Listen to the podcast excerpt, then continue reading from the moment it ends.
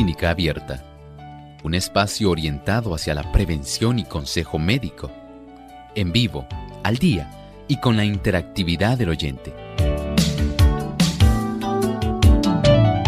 Clínica Abierta, poniendo al doctor a su alcance para un diálogo claro y honesto, porque nos importa su bienestar y salud.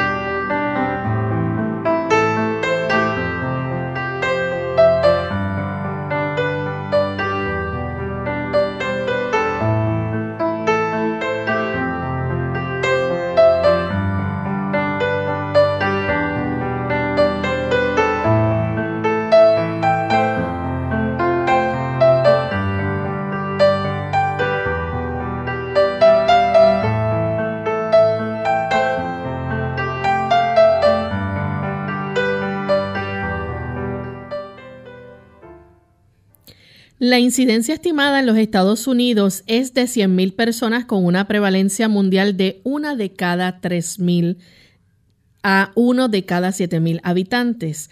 En Clínica Abierta hoy vamos a estar tratando el tema de la retinitis pigmentosa.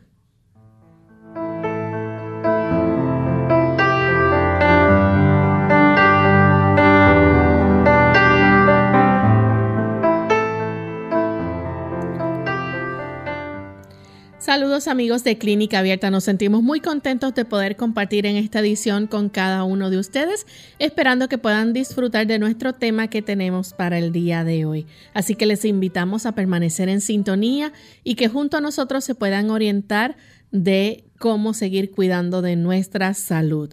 Y hoy con un tema sumamente interesante vamos a estar hablando acerca de la retinosis pigmentaria y e invitamos a todos los amigos que corran la voz y dejen saber a otras personas para que también sintonicen Clínica Abierta. Hoy queremos saludar de forma muy especial a todos aquellos amigos que nos escuchan a diario a través de las diferentes emisoras que retransmiten nuestro programa. Con mucho cariño saludamos a los amigos en New Jersey que nos escuchan a través de radioesperanzatv.org. También saludamos a los amigos que nos ven a través del canal La Verdad Presente en Trinidad, Nicaragua, y a los amigos también que nos ven a través de Salvación TV, canal local 8.3. Y en esta hora queremos también darle la bienvenida al doctor Elmo Rodríguez. Saludos, doctor. Saludos cordiales, Lorraine.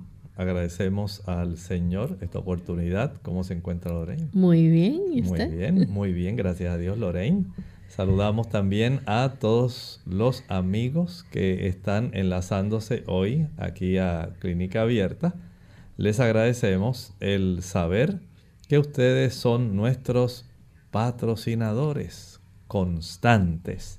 Gracias por estar aquí con nosotros en este espacio de tiempo. Así es. Bien, y antes de comenzar con nuestro tema para el día de hoy, vamos entonces a compartir con ustedes el pensamiento saludable del día. Dice este pensamiento saludable. Muchas personas sufren las consecuencias de su mal comportamiento en su modo de comer, beber, vestir y trabajar no hacen caso de los principios que rigen la salud. Su transgresión de las leyes de la naturaleza produce resultados infalibles y cuando les sobreviene la enfermedad, muchos no la achacan a la verdadera causa, sino que murmuran contra Dios. Pero Dios no es responsable de los padecimientos que se desarrollan por el desprecio a la ley natural. Así es, Usted y yo somos responsables delante de nuestro Señor. Somos entes racionales responsables. Usted tiene inteligencia para saber qué prácticas usted tiene, qué factores le están afectando y que usted puede corregir. Hay enfermedades que ya son hereditarias. Esto ya escapa de su alcance, aunque muchas se pueden modificar. Pero hay la mayor parte, la mayor parte de las enfermedades que las personas padecen, generalmente las pueden evitar. Pudiéramos decir que más del 93% son por estilos de vida, son sencillamente porque las personas, algunas son ignorantes y no saben cómo cuidar su cuerpo, no conocen su condición de salud, y otras sencillamente porque desdeñan el conocimiento y prefieren remediar en el momento que el cuerpo les diga que ya no aguantó más. Pero si usted es una persona sabia, usted aprenderá cómo cuidarse, cómo usted puede evitar desarrollar condiciones para después no tener que lamentar y mucho menos tenerle miedo a los efectos adversos que algún medicamento, fármaco pueda producirle. Sea sabio.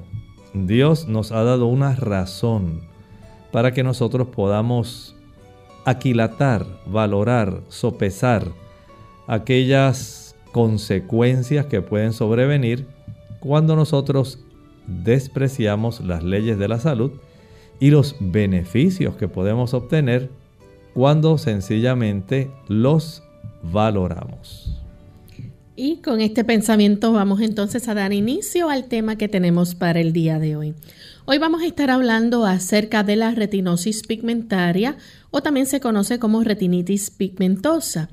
Doctor, ¿de qué estamos hablando aquí? Estamos hablando aquí de una distrofia hereditaria que ocurre en nuestra retina, ese tejido tan sensible que usted tiene precisamente en la parte posterior de cada uno de sus ojos.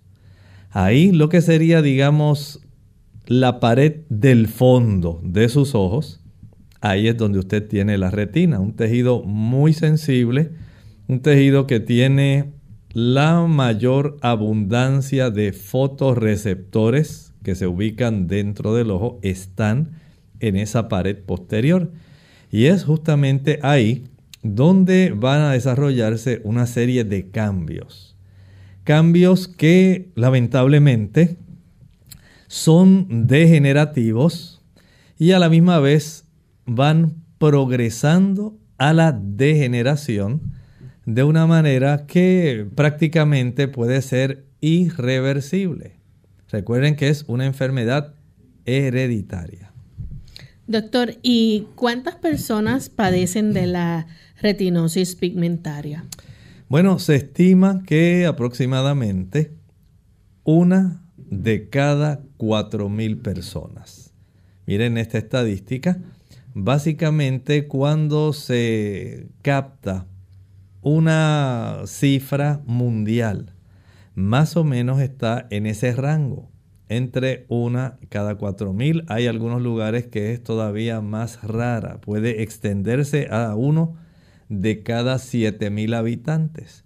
Pero el promedio de la presentación de esta enfermedad, la prevalencia más o menos es uno de cada cuatro mil personas. ¿Y a qué se debe entonces que las personas padezcan de esta retinosis pigmentaria? Las personas pueden padecerla porque recibió de los padres este tipo de trastorno que se va a estar manifestando en los genes.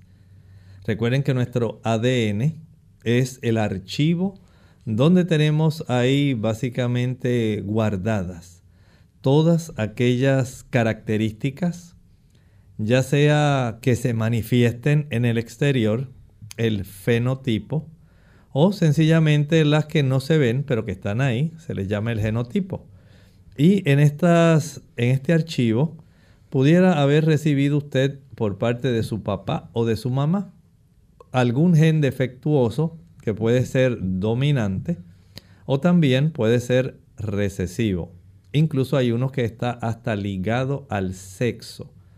O sea que este tipo de manifestación depende de cuán predominante en el modo de transmitir la información genética ocurrió este tipo de ubicación. Recuerden que los genes son segmentos, segmentos de ADN que constituyen una serie de codones que dan lugar a que haya una expresión que es más bien genética, ya sea físicamente, que se observe, o que sencillamente sea parte de los procesos que usted y yo no vemos, como por ejemplo la producción de insulina. Hay ese tipo de diversidad y usted la recibe este defecto de parte de alguno de sus padres. Doctor, ¿y esto afecta a ambos ojos o solamente se presenta en uno? Este defecto puede incluir ambos ojos. Es muy común, ¿verdad?, tener este tipo de manifestación donde la persona comienza, si usted pudiera tal vez ver, digamos, al vaciarse un rollo de papel, digamos un rollo de papel toalla, que usted sabe tiene un cilindro bastante largo, y usted pudiera poner ese cilindro frente a su ojo usted solamente vería lo que tiene exactamente frente a su campo visual, pero usted no podría ver la visión, no tendría visión periférica. No sabe qué está ocurriendo fuera de lo que usted ve a través de ese túnel, que en este caso es el cilindro, digamos, vacío del papel toalla. En el caso de esta retinosis pigmentaria, ocurre algo parecido usted no tiene ese tubo ubicado frente a su ojo, pero básicamente es la misma situación que enfrenta esta persona que ha sufrido este tipo de distrofia retiniana hereditaria. Usted solamente ve lo que tiene frente básicamente a su pupila, pero no tiene una capacidad para detectar lo que está ocurriendo a su alrededor y usted ve como si fuera una visión en forma de tubo. Así la refiere generalmente la persona que está padeciendo esta condición. Y es, eh, podemos decir, una condición que desanima a las personas, por cuanto ellas sabían que si había una persona que se acercaba, digamos, por su lado derecho, usted de reojo podía saber que la persona venía ahí en la cercanía. Si usted estaba mirando aquí un panorama, usted de momento sabía que un pajarito pasó por arriba, aunque usted necesariamente no estaba mirando directamente al pajarito. Esa visión periférica, donde no hay un enfoque preciso, pero que se sabe que hay un objeto, algo pasó, algo se movió, usted sabe que vio algo, eso se pierde y solamente se concentra básicamente a lo que usted tiene frente al ojo o a los dos ojos afectados. ¿Y la persona puede llegarse a quedar ciega? Bueno, esto puede progresar. Recuerden que este tipo de condición es degenerativa, o sea que va dañando y lo va haciendo de forma progresiva. O sea, esta persona puede básicamente llegar a ser un ciego legal. Una persona que aunque usted tal vez ve solamente, digamos, unas imágenes bien borrosas, a no ser que usted se acerque muy, muy próximo a esa imagen, probablemente no sabrá que lo que usted tiene frente a sí sea alguna palabra hermosa como una tarjeta que le hayan dado y que diga te amo a no ser que usted se le acerque bien y que la letra sea muy grande, si ha progresado y degenerado mucho ese tejido que es la retina, lamentablemente usted apenas lo podrá discernir. Vamos en este momento a hacer nuestra primera pausa. Cuando regresemos continuaremos hablando sobre este interesante tema y ustedes amigos recuerden que luego de la segunda pausa pueden participar haciendo sus preguntas con relación al mismo. Ya volvemos. Enfermedad y ejercicio. Hola, les habla Gaby Zabalúa Godard en la edición de hoy de Segunda Juventud en la Radio, auspiciada por AARP. Cuando nos sentimos mal, ¿es bueno ejercitarnos? Muchos nos hacemos esta pregunta cuando caemos enfermos, principalmente si nos ha costado mucho esfuerzo estar en forma. Por lógica pensamos en seguir con la rutina para sentirnos más fuertes y saludables, pero la realidad apunta a que en la mayoría de los casos hacer actividad física exhaustiva puede perjudicarnos más que beneficiarnos. Cuando nos ejercitamos, nuestro cuerpo entra en un estado de estrés y utiliza los nutrientes que le damos para liberar hormonas. Al estar enfermos, el cuerpo entra en un estado de sobreentrenamiento, agregando un doble presión a nuestro sistema inmunológico. Si estamos experimentando los primeros síntomas de una gripe o resfrío, la clave es descansar. Lo primordial es no enfermarnos más ni prolongar el malestar. Por lo general, la dolencia solo durará, con el debido cuidado, unos días, y si optas por el descanso en vez de la actividad, en poco tiempo volverás a tu rutina de ejercicios. Claro que siempre es recomendable escuchar las señales de nuestro cuerpo, ya que no todas las molestias se presentan con los mismos síntomas. El patrocinio de AARP hace posible nuestro programa. Para más información, visite www.aarpsegundajuventud.org www.aarpsegundajuventud.org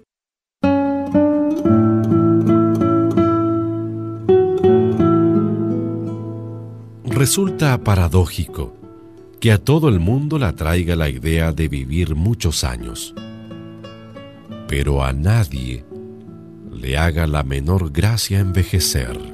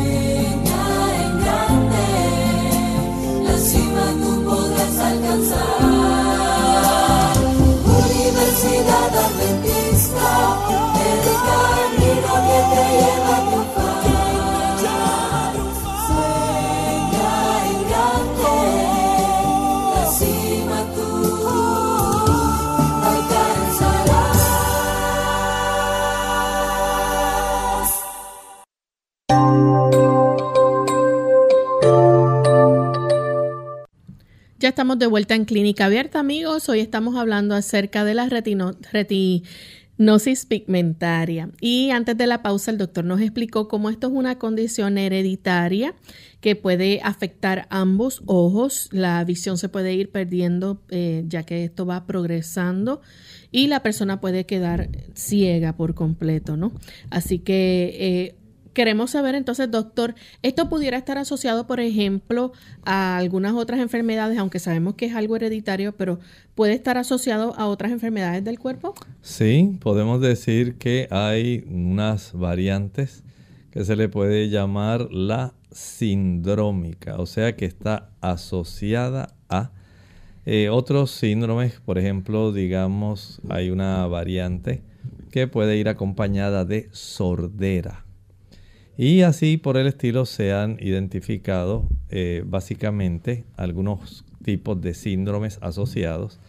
Y de acuerdo a esto se le puede clasificar como sindrómica, si está asociada con alguno de estos síndromes, o no sindrómica. De tal manera que dentro de las subclasificaciones de este tipo de degeneración o cambio degenerativo hereditario que se desarrolla en la retina. Recuerden que estamos hablando de la retinosis pigmentaria. Este tipo de daño que es progresivo, que es un daño que básicamente va a estar de una manera degenerativa afectando la retina, pues lamentablemente esto va a ir trayendo grandes problemas en la persona porque la visión periférica se va a perder. Doctor, ¿y más o menos a qué edad estamos hablando que puede aparecer esta condición? Bueno, hay algunos de estos genes que comienzan a expresarse el daño entre los 25 a los 40 años de edad. Esa viene siendo la edad, digamos, cuando una persona está en esa etapa productiva de la vida, en esa etapa donde también pues los estilos de vida están en una situación, a veces pudiéramos decir frágil, porque se está pasando de una etapa, digamos, de una juvenil a una etapa ya que es de una mayor responsabilidad, donde aparecen los hijos, hay responsabilidades con los hijos, usted tiene una gran responsabilidad con el trabajo, apenas tal vez lleva unos, tal vez unos 10 años, 12 años de trabajo, y usted está muy enfrascado en todo este aspecto de una vida a plenitud. Y en esa etapa es cuando hay una prevalencia mayor. Puede ocurrir antes, por supuesto, puede ocurrir un poco después, pero es en esta etapa donde se ha visto que los genes que tienen que ver con esta situación comienzan a encenderse, comienzan a activarse y comienza entonces ese deterioro progresivo de la visión periférica que la persona comienza a darse cuenta que ya no ve, digamos, esas imágenes.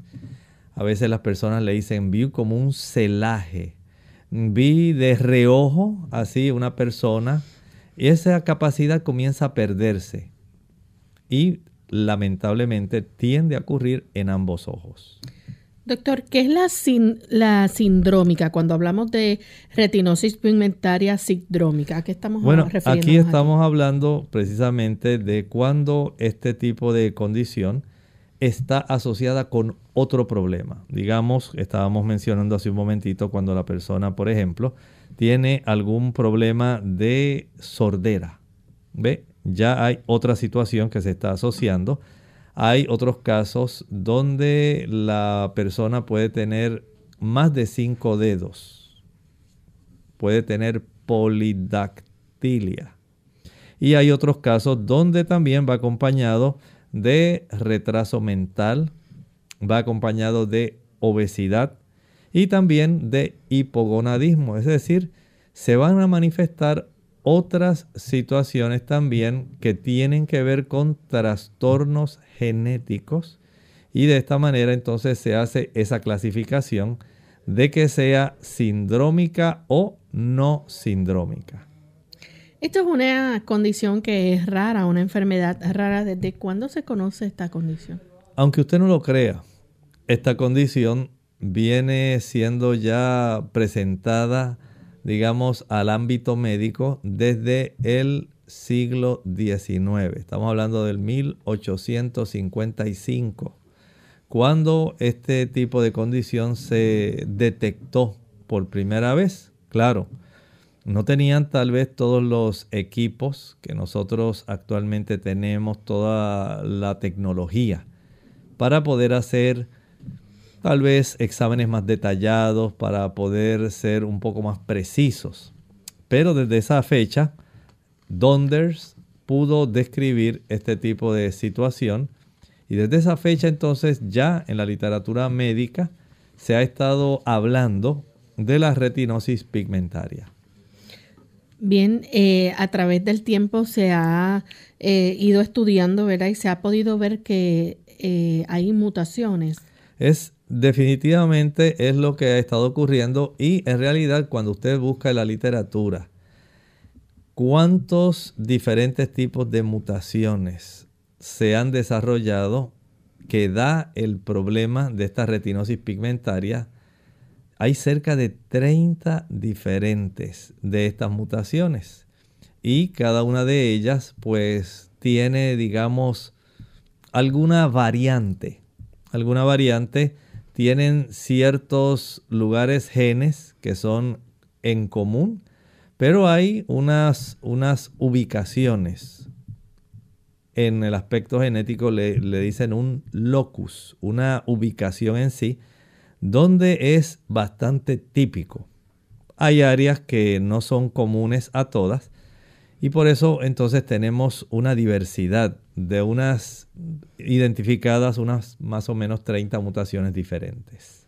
¿Hay factores ambientales que puedan estar eh, relacionados con esto? Definitivamente, se ha estado estudiando mucho desde que Donders describió este tipo de situación en 1855 y se ha podido identificar, tal vez usted pensaría, pero ¿por qué a las personas esto comienza a manifestarse entre los 20 y los 45 años? Bueno, a esa edad comienzan a encenderse algunos de estos interruptores, estos genes y comienza este tipo de manifestación. ¿Por qué? Digamos que la persona en esa edad cambió su estilo de alimentación. Digamos que de una alimentación más saludable, ahora pensando que tiene tal vez un poco más de capacidad económica, puede disfrutar de cosas que le gusta más que aquellas que en realidad le alimentan. Y si la alimentación es baja en luteína, la luteína es precisamente uno de esos flavonoides indispensables para nutrir el área donde precisamente este tipo de degeneración, de distrofia hereditaria se manifiesta.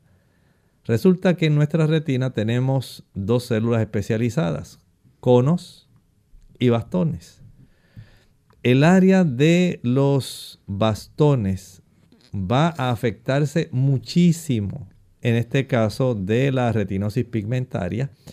Y es en esta área, recuerde que los bastones son más abundantes.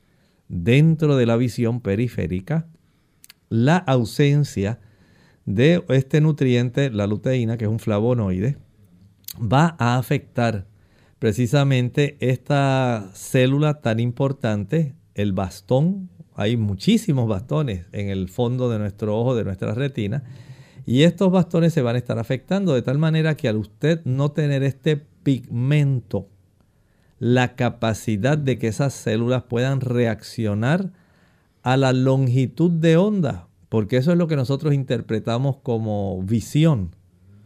Cada objeto que usted ve a su alrededor, los colores que usted ve, es, digamos, el tipo de manifestación que tiene cierta longitud de onda sobre una superficie y que usted identifica a través de esas células que tienen los conos y los bastones en la retina para que de acuerdo a esa longitud de onda pueda entonces identificarse un color, pueda identificarse una forma, la profundidad es una maravilla. Es algo que no puede haber sido desarrollado sencillamente por mutaciones al azar producto de la evolución. Imposible, imposible que nuestro cuerpo solo, por el deseo de ver, haya desarrollado unos fotoreceptores, que esos son las células de nuestra retina, los conos y los bastones, que estén llenos de una sustancia que es necesaria para poder ocurrir esto y que la haya identificado y que sea la rodopsina. Esa rodopsina pues requiere, por ejemplo, de luteína. Y es precisamente en esa rodopsina cuando se cambian algunos de los aminoácidos dando lugar a que se ubiquen erróneamente bases que van al ser directamente, al haber sido ubicadas erróneamente, no van a facilitar que haya la calidad de la proteína que se necesita para que usted y yo podamos tener visión.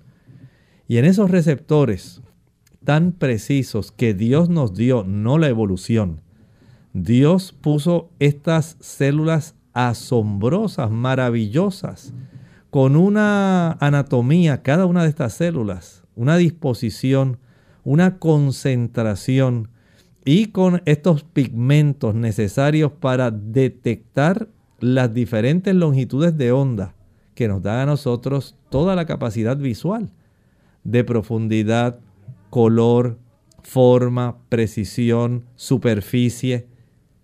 El, el Señor fue algo maravilloso. No solamente fue un buen arquitecto, fue un buen ingeniero, fue un buen bioquímico. Y todo esto para facilitar que estas células puedan enviar mediante un mensaje eléctrico y químico, y en el caso de estas células, inicialmente químico y después eléctrico, puedan enviar una precisión respecto a formas, imágenes, superficies, que nos ayude a nosotros a interpretarlo en la región de nuestro lóbulo occipital como visión, objetos. En el caso de esta alteración que ocurre en esta secuencia de este aminoácido, va a tener entonces, de acuerdo a la sección donde se alteró y al tipo de aminoácidos, porque a veces pueden haber dos o tres diferentes, que son erróneamente ubicados. Esto es lo que hace que exista este tipo de trastorno. Tan solo una mutación, noten cómo esta mutación lejos de ser beneficiosa, es una mutación como la mayor parte de las mutaciones, digamos probablemente más del 99% son perjudiciales, porque lo que hacen es producir degeneración, alteración, cambio negativo. Y es lo que ha ocurrido en este caso de la retinosis pigmentaria. Es algo totalmente contrario a lo que postula la doctrina de la evolución una mutación que lo que está haciendo es dañar la capacidad de la visión. Y en este caso, uno de los factores, la poca ingesta de luteína. Vamos en este momento a hacer nuestra segunda y última pausa. Cuando regresemos, continuaremos hablando más sobre este interesante tema. Ya volvemos.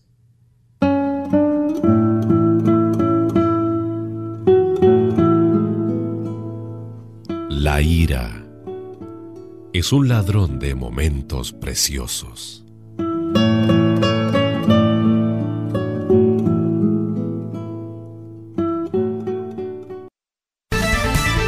El examen de un doctor en optometría incluye historial clínico y pruebas de agudeza visual, estudio del fondo de ojo, medida objetiva de la vista, prueba de glaucoma, examen externo de los ojos, medida de balance muscular, capacidad de enfoque, medida de la curvatura del ojo, refracción.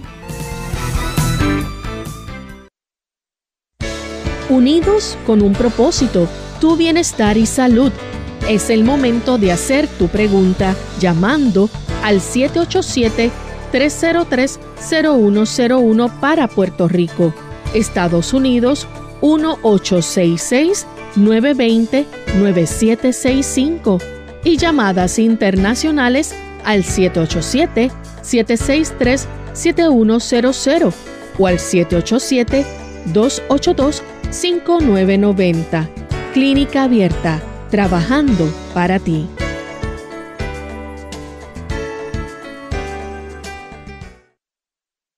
Clínica Abierta.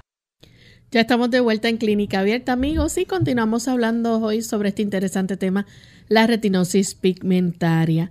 Doctor, nos gustaría saber, ¿verdad?, cómo pueden estar influyendo y de qué manera eh, las vitaminas, los antioxidantes, la luteína, ¿verdad?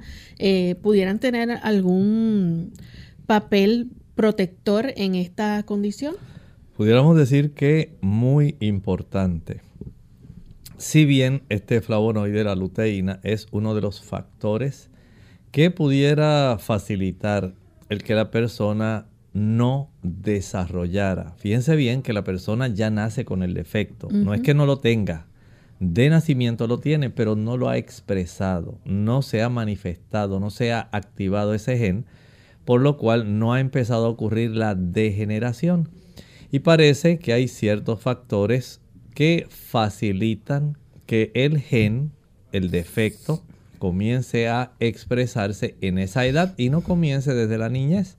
Claro, hay algunos casos raros que comienzan en edades tempranas, Pero el hecho de que generalmente estos casos, digamos, como estábamos mencionando, uno de cada cuatro mil desarrolle esto, tiene que ver más con el tipo de cambios que ocurren en nuestro interior que facilitan esto. Digamos, hay antecedentes de que la persona, por ejemplo, unos no ingieren suficiente luteína, que usted puede conseguir en diversos tipos de vegetales, particularmente el maíz tiene bastante luteína, pero otros no protegen ese ADN y comienza este tipo de expresión.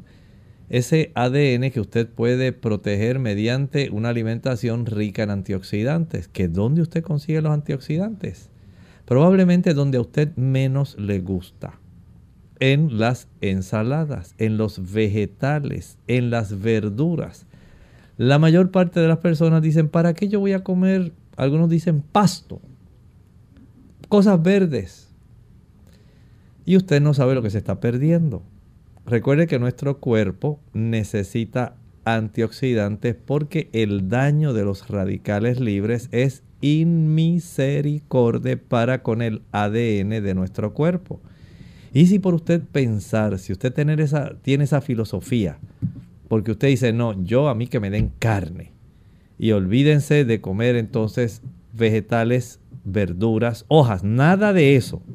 Yo a lo sólido, pues usted está eh, teniendo un tipo de ocurrencia que le va a traer mucho mal, porque si usted carga este gen y usted por no protegerse con una buena cantidad de antioxidantes que consigue precisamente en la mayor parte de las verduras, los vegetales, las hortalizas, las ensaladas y las frutas, y usted piensa que todo lo consigue en la carne, la leche, el queso y los huevos, se equivocó. Precisamente ese es parte del problema.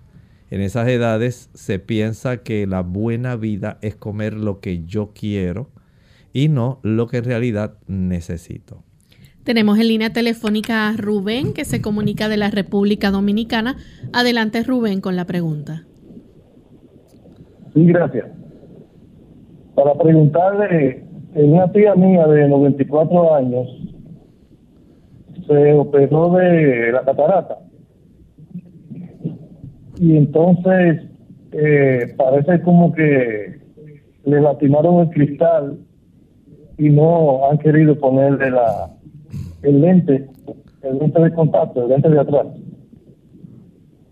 ¿Qué puede haber pasado ahí? Y y qué se puede hacer. Gracias. Muchas gracias. Mire, esto es una situación muy difícil porque este tipo de evento que usted nos está relatando, no tenemos toda la información que pudo haber encontrado, digamos, el oftalmólogo cuando comenzó a tratar de extraer el lente del ojo. No sabemos qué haya pasado, por ejemplo, con la cápsula. ¿Dónde está, digamos, ese lente ahí ubicado? ¿Qué habrá pasado con el cuerpo ciliar? No lo sabemos. El tener este tipo de procedimiento quirúrgico, aunque pudiéramos decir es relativamente sencillo, en realidad no es tan sencillo como parece porque a veces se han creado adherencias, a veces se dificulta extraer por completo ese lente, esa catarata, ese lente que está opaco. Y no sé, desconozco en realidad qué fue lo que ese oftalmólogo encontró, qué ocurrió en el momento de la operación, razón por la cual no le puso el lente intraocular, que es lo que se le pone a estos pacientes.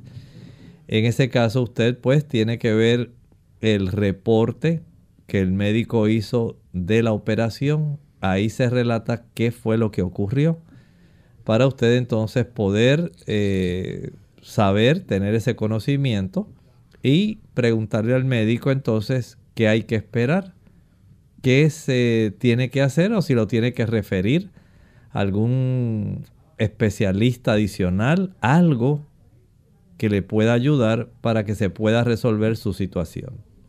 Bien, tenemos a Hochi que también llama de la República Dominicana.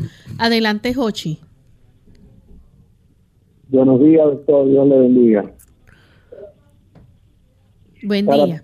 Doctor, si en el NONI pudiéramos conseguir parte de los antioxidantes que ayudan a evitar esa condición de, daño del ojo. Le escucho por la radio. Gracias. Mire, en realidad eh, tiene una buena cantidad de antioxidantes, pero también los podemos encontrar, digamos, en el consumo de zanahorias. Podemos encontrarlos en mucha abundancia en las espinacas Podemos encontrarlo en la lechuga romana. Podemos encontrarlo en la verdolaga, en el maíz, en las remolachas. Note que muchas personas este tipo de productos no lo quieren consumir.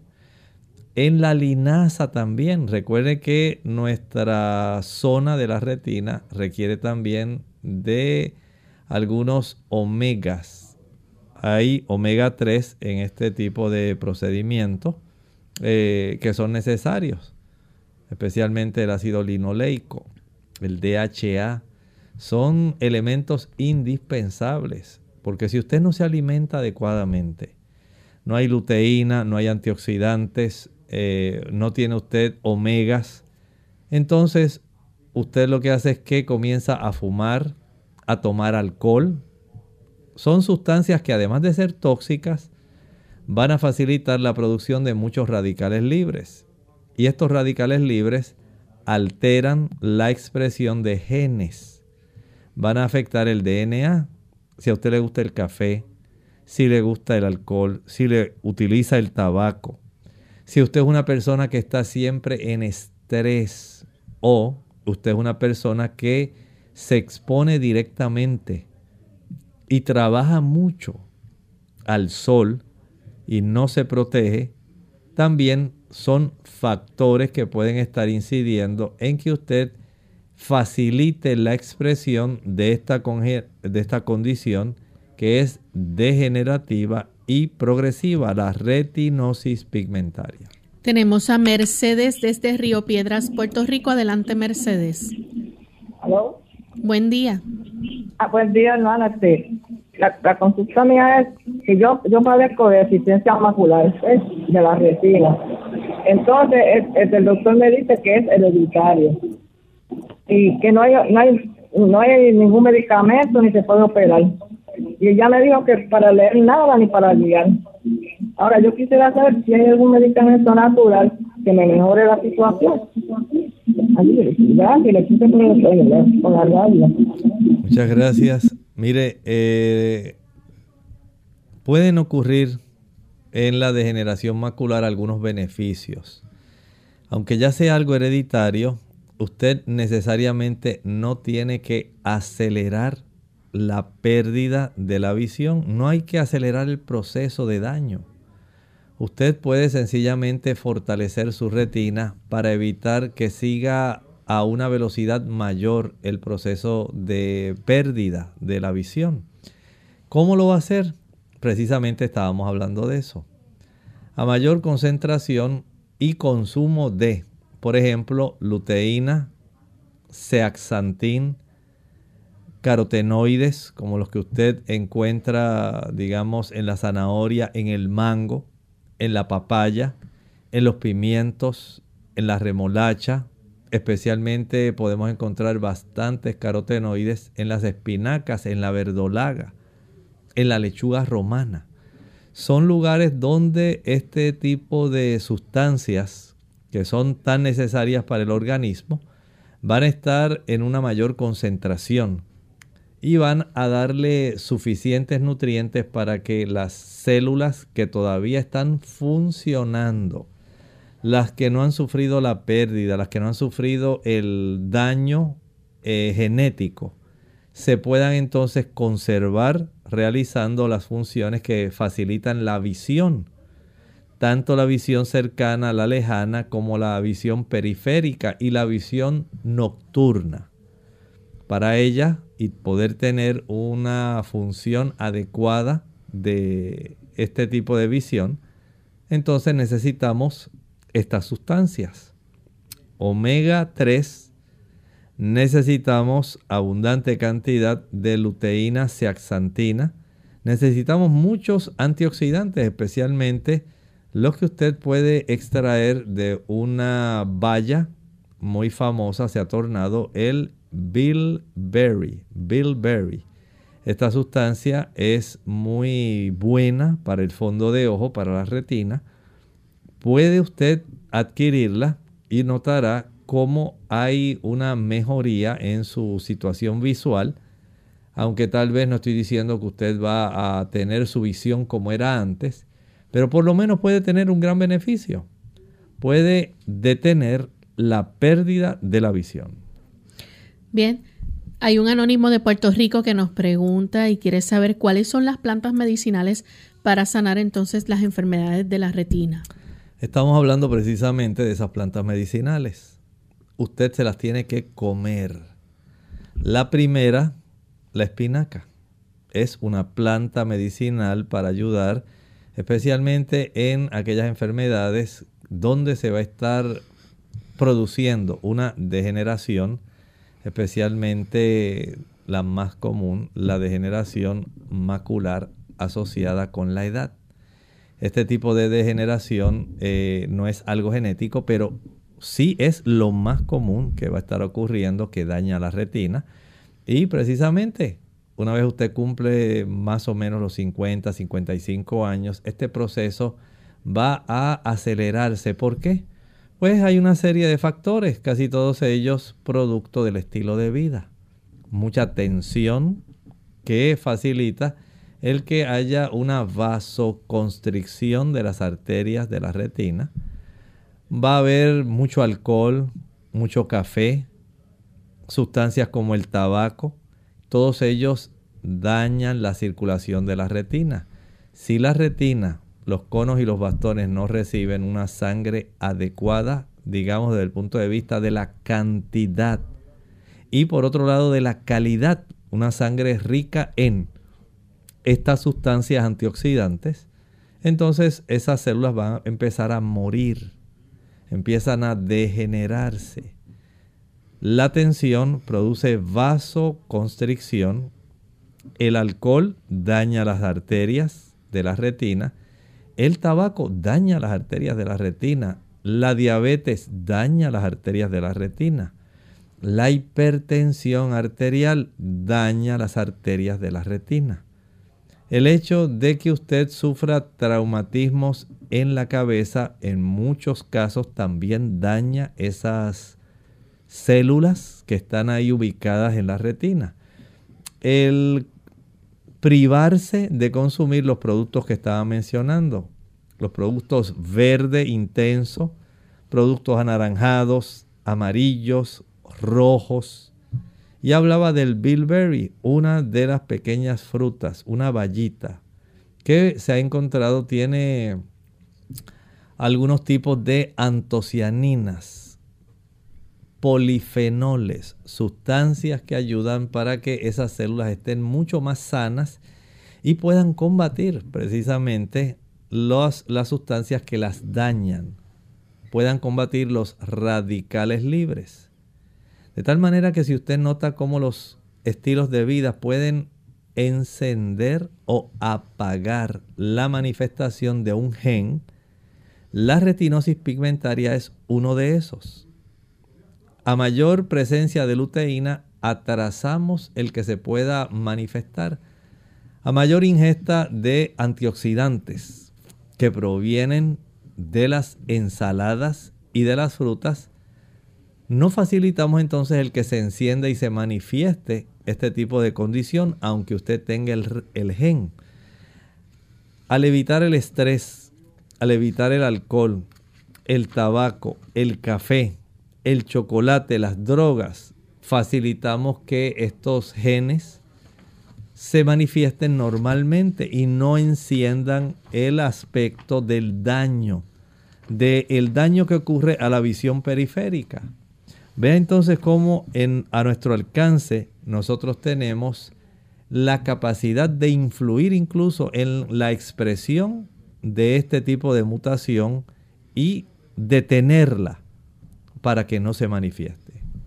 Hay diferentes tipos de retinosis pigmentaria, pero queremos, doctor, que nos diga ya en estos últimos minutos que nos quedan cuáles son los síntomas que nosotros debemos estar pendientes en caso de que una persona pues eh, tenga la condición y no se le haya desarrollado o esté empezándole, ¿qué, qué señal puede tener para eh, acudir entonces al profesional de la salud y hacerse las pruebas necesarias? Bueno, el primer síntoma es que esta persona cuando llega esa época del día, el momento del día, cuando usted sabe que ya el sol se está ocultando y comienzan a decaer ya la capacidad de la agudeza visual porque usted ya no puede definir bien, hay más sombras, hay más oscuridad y usted se da cuenta de que no ve adecuadamente. Incluso hay personas que comienzan a desarrollar dificultad para tener una buena visión nocturna. Al no tener una buena visión nocturna que incluso de noche a personas dicen, no, yo no veo nada, ya tan pronto baja la luminosidad, no estoy viendo prácticamente nada, estoy perdiendo también el campo periférico. Ahora he notado que lo que estoy observando es la capacidad de tener una visión en forma de túnel, una visión que es nada más visión central. Entonces usted, aunque esto no ocurre en las primeras fases, después la va a ir perdiendo también. Esa capacidad de ver lo que tenía enfrente, el túnel nada más, poco a poco también se va a ir perdiendo. Recuerde que en la medida en que esta condición que es degenerativa y progresiva, no solamente va a afectar la visión periférica, por ahí inicia, pero eventualmente va a sufrir eh, una pérdida de la visión central. Comienza usted a notar que ya no puede discernir todos los colores. El color azul, el color amarillo, todo esto se va poco a poco perdiendo esa capacidad de visión también pueden ocurrir que comiencen a verse luces en la periferia. Desde el punto de vista médico se le llaman fotopsias a este tipo de condición y esto va a hacer que la persona se vea obligada básicamente a utilizar gafas. Gafas para evitar este tipo de situación. Distorsión de su agudeza visual. La persona ya sabe que no va a tener una buena salud visual y va a notar que junto con el daño a la retina, también va a seguir desarrollando cataratas, especialmente si fue por haberse expuesto innecesariamente a la luz del sol de una manera intensa. Muchas veces, frecuentemente, personas que no se protegieron, no utilizaron sus gafas, esto les pudo haber afectado. Igualmente, si hay algún tipo de desarrollo de edema de la retina, o algún otro tipo de degeneración, como ocurre con la membrana de la epirretiniana. En esta área hay también algunos cambios. Usted puede hacer mucho por sus ojos. Aprenda a alimentarse adecuadamente.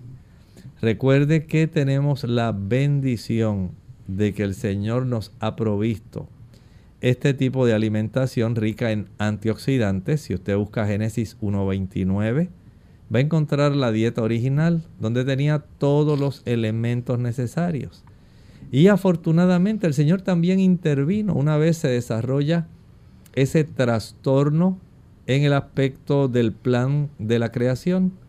Cuando el Señor finalizó la creación y posteriormente se introdujo el pecado, el Señor también tuvo que fortalecer la alimentación del ser humano. Dice Génesis 3:18 que el Señor le añadió al hombre, además de la alimentación original, las plantas del campo. Le dio una mayor cantidad de antioxidantes.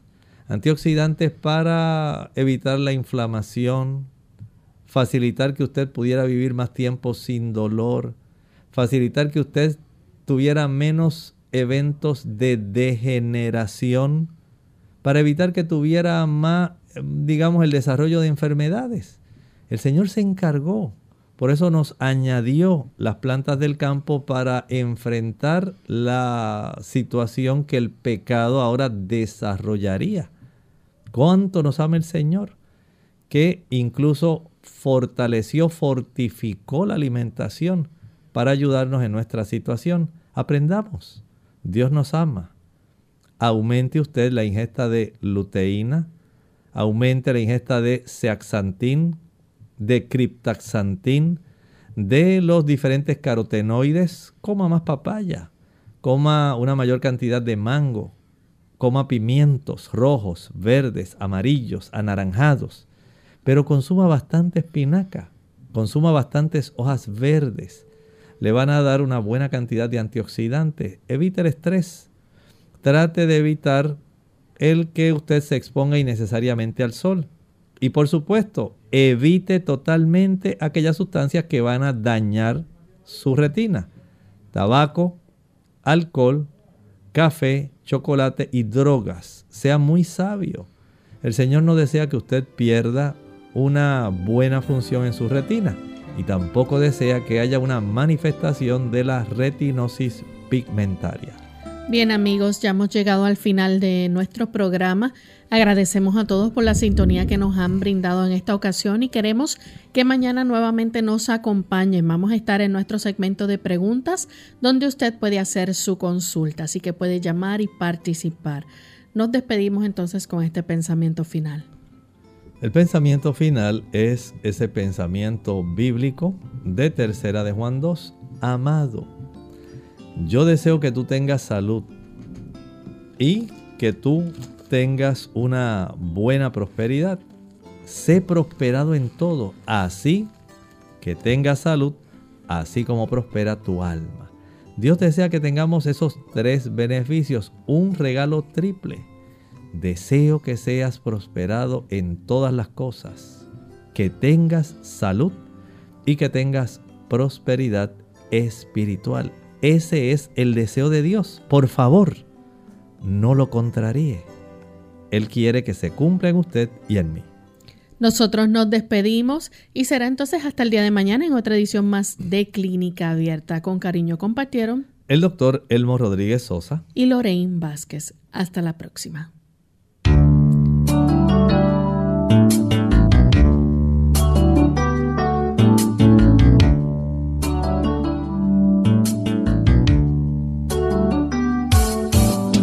Clínica Abierta no es nuestra intención sustituir el diagnóstico médico. Antes de poner en práctica cualquier consejo brindado en este programa, usted debe consultar con su médico. Hasta la próxima.